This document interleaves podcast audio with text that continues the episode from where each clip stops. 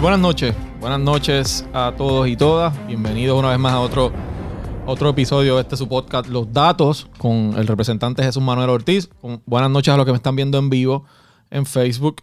Eh, buenas noches, tardes o buenos días a, quien sea, ¿verdad? A quien nos está escuchando en cualquiera de las plataformas de podcast.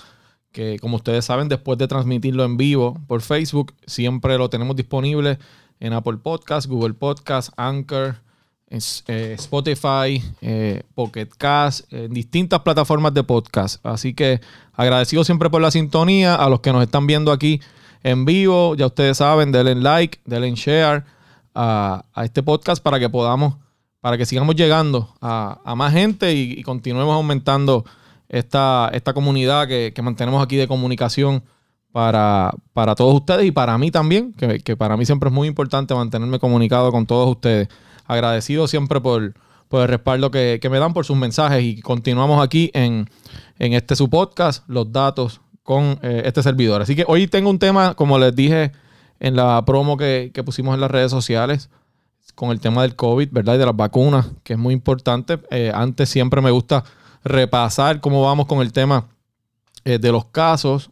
hoy, al reporte de hoy, Puerto Rico sobrepasa los 127 mil casos. Ustedes saben que esa gráfica que yo coloco, los que me están viendo en vivo en Facebook, están viendo la gráfica. Los que no, eh, porque lo están escuchando en cualquiera de las plataformas, pues estamos, tenemos en pantalla una, gráfica que sale diariamente. Obviamente esos 127 mil casos son en total. Cuando ustedes lo ven por ahí en cualquier otro, cualquier otro foro, pues los dividen entre los probables, los confirmados, los que son de pruebas eh, serológicas, los que son de pruebas moleculares, etcétera. En total son eh, más de 100 mil ya, 127 mil.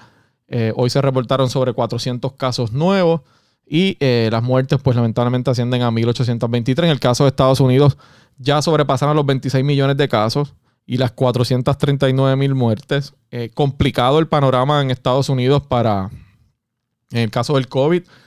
bien intensa la pandemia en algunas ciudades en Estados Unidos. Claro está, hay reportes de que ha empezado a bajar a nivel de todo el país, me refiero a los Estados Unidos, pero hay unas ciudades donde ciertamente hay serios problemas, en Nueva York, por ejemplo, y eh, donde hay bastantes temores de que, de que continúe eh, esa situación mucho más difícil. Por eso vamos a hablar del COVID, porque es un tema que yo sé que todos ustedes están pendientes. Después les voy a pedir que me vayan enviando sus sugerencias de los temas que quieran que vayamos tocando aquí, los invitados que vamos a estar eh, también presentando aquí en el podcast y me los pueden enviar. Ahorita les comento cuáles son, ¿verdad?, las redes sociales que me pueden escribir. ¿Dónde estamos hoy? Vamos al tema, las vacunas, las variantes, nuevas variantes del virus y cómo eh, los expertos han estado reseñando que, está afectando la efectividad, valga la redundancia, de esas vacunas. ¿Dónde estamos hoy? Desde que comenzó la carrera de la vacuna, ustedes saben que se ha estado hablando de si es efectiva o no es efectiva la vacuna.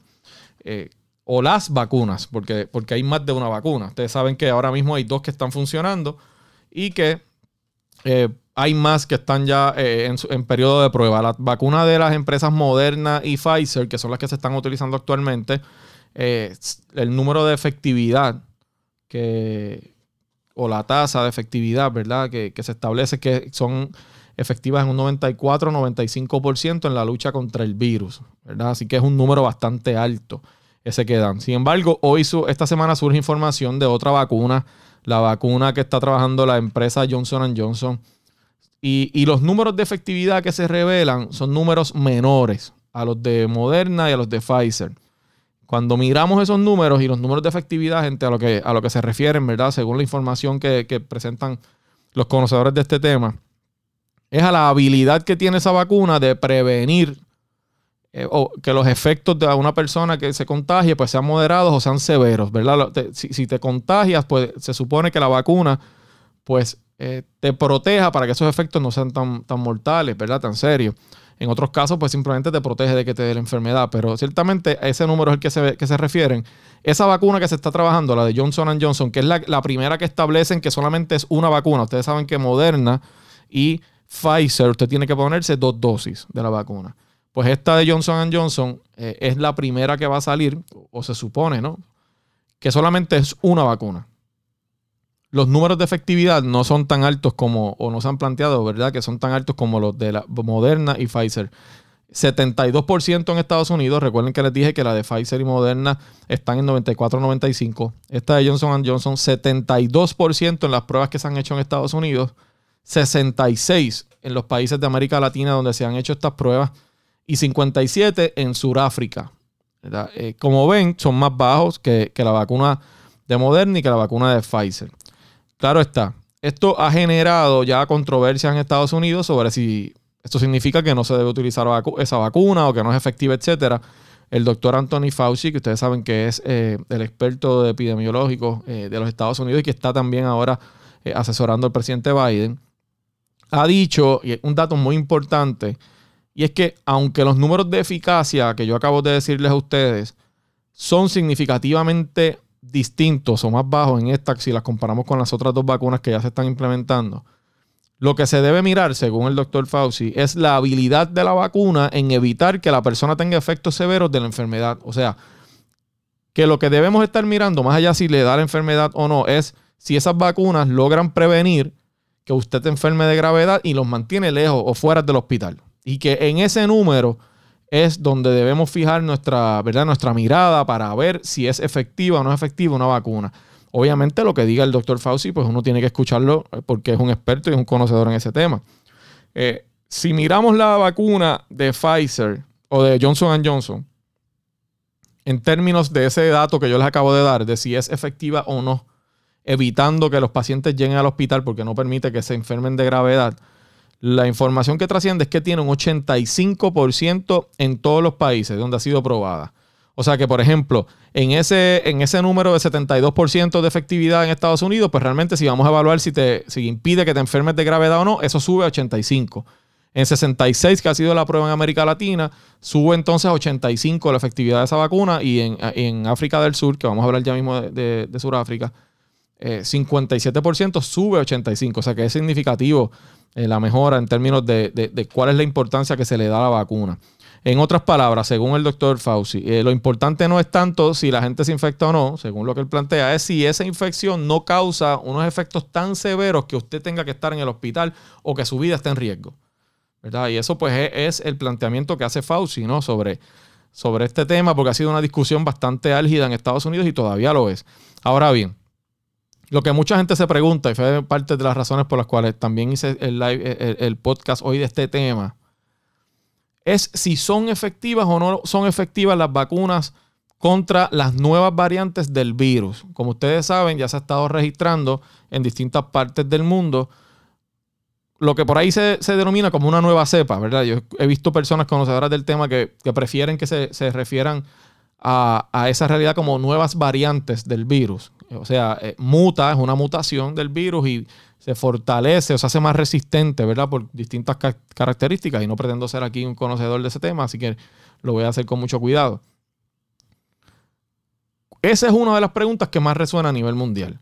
Si son o no efectivas contra las nuevas variantes. ¿Por qué? Porque hay mucha preocupación con la manera en que, en que se ha estado desarrollando el descubrimiento de esas variantes y cómo se ha estado esparciendo esas variantes por todo el mundo. En semanas recientes se ha reportado que hay variantes nuevas en, Inglaterra, que hay variantes en una variante distinta en Brasil y una en Sudáfrica. Ya en Puerto Rico, como ustedes saben, se detectaron casos de la variante de Inglaterra. Por lo menos hasta este momento que estamos haciendo este podcast, no ha salido públicamente un caso de ninguna de las otras dos variantes, ni la de Brasil ni la de eh, Sudáfrica.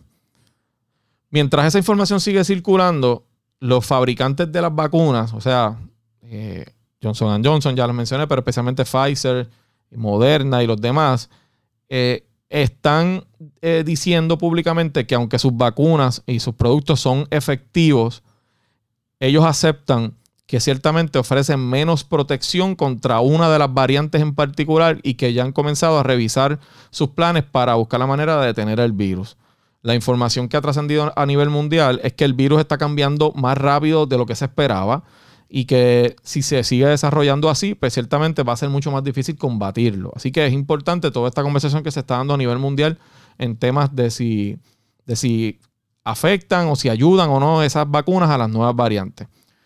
¿Qué dicen las compañías? Bueno, la información que, que ha generado esta preocupación es que la empresa moderna reveló hace unos días que, aunque su vacuna, ellos insisten, eh, genera protección contra las nuevas variantes de Inglaterra, y eh, Brasil, la eficacia para generar anticuerpos contra la versión de Sudáfrica, o sea, contra, perdona, eh, déjame decirlo correctamente.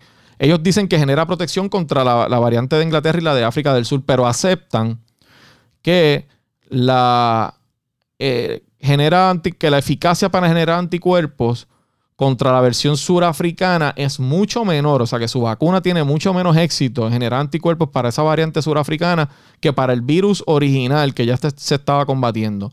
Así que ellos están trabajando ya en una nueva vacuna que posiblemente se agregue al tratamiento actual. O sea que no sabemos, hay que ver si eso significa que hay que ponerle una tercera vacuna a los que ya se, pusieron la vacuna o si de alguna manera, pues al generar esa vacuna nueva, pues la sustituyen. Pero miren este dato importante que dice Moderna, la compañía revelan que la vacuna logra una protección, la, que están utilizando actualmente, seis veces menor cuando se trata de la variante de Sudáfrica. Ahora bien, ellos insisten que a pesar de esa reducción, los niveles de neutralizantes contra esta versión del virus se mantienen por encima de los valores que se consideran seguirán protegiendo. O sea que aunque ellos aceptan que la vacuna protege seis veces menos contra esa, esa variante de Sudáfrica, que contra la, la, la cepa original, ellos entienden que aún así todavía tiene la protección suficiente como para establecer que protege a las personas contra esa nueva variante. Y también adelantan que continúan haciendo estudios para poder reforzar eh, la vacuna y obviamente poder resolver esa situación. A modo de prevención, eh, Moderna va a probar una dosis de refuerzo adicional, como les dije hace un ratito, a, las dos que incluye el tratamiento de su vacuna contra el coronavirus. O sea, que están hablando de una dosis adicional. Por lo que he visto y por lo que he leído, aparentaría ser que están trabajando en una tercera dosis contra el coronavirus y que además se está desarrollando una versión de la vacuna para responder mejor a la variante sudafricana, que ya está en estudios preclínicos, o sea que ya están bastante adelantados, y en un estudio fase 1 en Estados Unidos, o sea que están probando eh, nuevamente esa versión para poder lograr que sea más efectiva. Eh, tan es así que ya el presidente Biden, lo que lleva eh, como presidente son dos semanas, dos semanas y media, y ya prohibió la entrada a Estados Unidos desde Sudáfrica a personas que no sean ciudadanos o que no sean residentes permanentes en Estados Unidos. O sea que Estados Unidos está tratando de protegerse de esa variante. Ahora bien, hay una información, una información que publica el New York Times eh, y, lo que está pasando pues en Sudáfrica eh, ¿verdad? Eh, es bastante serio en términos de, esa nueva variante. Y, ahí los que están viéndolo en Facebook pues ven una imagen que, coloco sobre, en Sudáfrica. Publica el New York Times que al menos cuatro vacunas que han sido efectivas contra el coronavirus original pierden efectividad contra la variante de Sudáfrica. Estamos hablando aquí de Moderna, pero el New York Times ha hablado de que hay por lo menos tres más. Esa variante, la de Sudáfrica, es más infecciosa y se estima que es la responsable en el 90% de los casos en ese país. O sea que en Sudáfrica aparentemente lo que se establece es que posiblemente el 90% de los que tienen coronavirus, de los contagios, eh, son con esa nueva variante que ya, pues hemos dicho y, se ha establecido que es mucho más infecciosa que la original. No se ha establecido hasta ahora, eso es importante decirlo, por lo menos la gente que sabe del tema. No, se ha establecido que es más mortal o que es más letal o que eh, da más riesgo de muerte, simplemente que es más infecciosa. Eso es lo que se ha dicho hasta el momento. Esa nueva variante de Sudáfrica, para que usted tenga unidad, ya salió de allí y se ha encontrado por lo menos en una docena de países más, incluyendo dos casos en Estados Unidos. Ya hay dos casos por lo menos hasta, hasta esta semana en Estados Unidos de esa versión o esa nueva variante de Sudáfrica en Maryland y en Carolina del Sur. Eh, de hecho, el gobernador de Maryland, el gobernador Hogan, eh, confirmó que ya hay un caso en su estado, por lo menos, de la variante de Sudáfrica. Y lo más importante es, como les dije, además de eso, ya hay otro caso en Carolina del Sur que está experimentando uno de los peores momentos en esto de la pandemia, eh, el estado de Carolina del Sur. Ese caso de Carolina del Sur no tiene ninguna conexión con el de Maryland. Así que lo que se teme es que ya la variante de Sudáfrica esté en territorio norteamericano, pues porque esos casos que se han encontrado no tienen ninguna conexión, no tienen historial de viaje internacional, no se conectan uno con el otro. Por lo tanto, hay un temor eh, de que ya la variante de Sudáfrica esté en Estados Unidos. Así que eso es bien importante que podamos eh, saberlo porque ciertamente pues nosotros pues, tenemos una cantidad de viajeros de Estados Unidos para acá y de para acá y de aquí para Estados Unidos que podría aumentar la posibilidad de que llegue esa variante a Puerto Rico. Esa variante, la de Sudáfrica, eh, es conocida en el mundo científico como la B1351 eh, y ya se informó además que han encontrado también la variante de Brasil en Estados Unidos, específicamente en Minnesota, y la de Inglaterra está esparciéndose agresivamente por todo Estados Unidos, lo que abre la posibilidad, y hay gente que plantea que pronto esa cepa podría ser la cepa dominante del virus del COVID-19 en los Estados Unidos, la de, la de Inglaterra, porque ya está eh, bastante eh, esparcida por los Estados Unidos. Así que eh, eso mientras, y no tengo que decirlo muchas veces, pero pues ciertamente pues uno lo menciona y voy con las preguntas de ustedes ya en unos minutos que, estoy terminando el resumen y, voy con ustedes con sus comentarios, preguntas, eh, etcétera. Al momento se reportan, y esto es bueno decirlo, lo dije al principio, pero lo quiero decir al final, que aunque hay unas ciudades en Estados Unidos que están pasando por unos momentos bien difíciles del brote, eh, los números globales en Estados Unidos han ido bajando. Si lo comparamos con lo que había a final de diciembre, posiblemente a principio de enero, se ven unos números bajando pero ciertamente hay preocupación con el tema de la, nueva variante de Sudáfrica y con eh, la nueva variante de Inglaterra que se propaga mucho más rápido. Así que esa es la preocupación que hay eh, porque estas nuevas variantes podrían acelerar los contagios y causar problemas nuevamente al sistema hospitalario como pasó en, algunas ciudades y estados en, Estados Unidos. Eh, al principio del año pasado, en verano principalmente del año pasado. Así que esa es la situación con el tema de la vacuna del COVID-19 eh, que tiene al mundo científico, a, todos los países muy pendientes de lo que pasa con eh, esas vacunas y con, los contagios y con, la, con el seguimiento que se le está dando a esos contagios para ver si de alguna manera efectivamente esas nuevas variantes están llegando ya a, distintas partes del mundo. Como les dije, ya se han detectado la de Sudáfrica en más de una docena de países y, pues eso es ciertamente es, preocupante. Así que voy, voy con los comentarios de ustedes para, pues si hay alguna pregunta que yo pueda contestar, pues la contesto sin, sin duda. Si no, buscamos la información y si no, pues me gustaría que ustedes pues comentaran lo que piensan sobre eso. Saludos a, todos los que están por ahí conectándose y, gracias siempre por estar en sintonía de, este podcast, que lo hacemos con la mejor intención de poder mantener esa comunicación con ustedes. Así que si tienen alguna pregunta, vamos ahora a, las preguntas. Vamos a ver. Saludos por aquí a, Roberto, a Robert. Saludos a Antonia Torres. Saludos por aquí a, Sonia Minerva desde Guaynabo. Un abrazo. Saludos a Carlos Reyes. Vamos a ver quién más está por aquí. Saludos por aquí a, Jorge. Vamos a ver. ¿quién, si tienen alguna pregunta, yo voy a, Voy a empezar a, leerlo. Vamos a ver.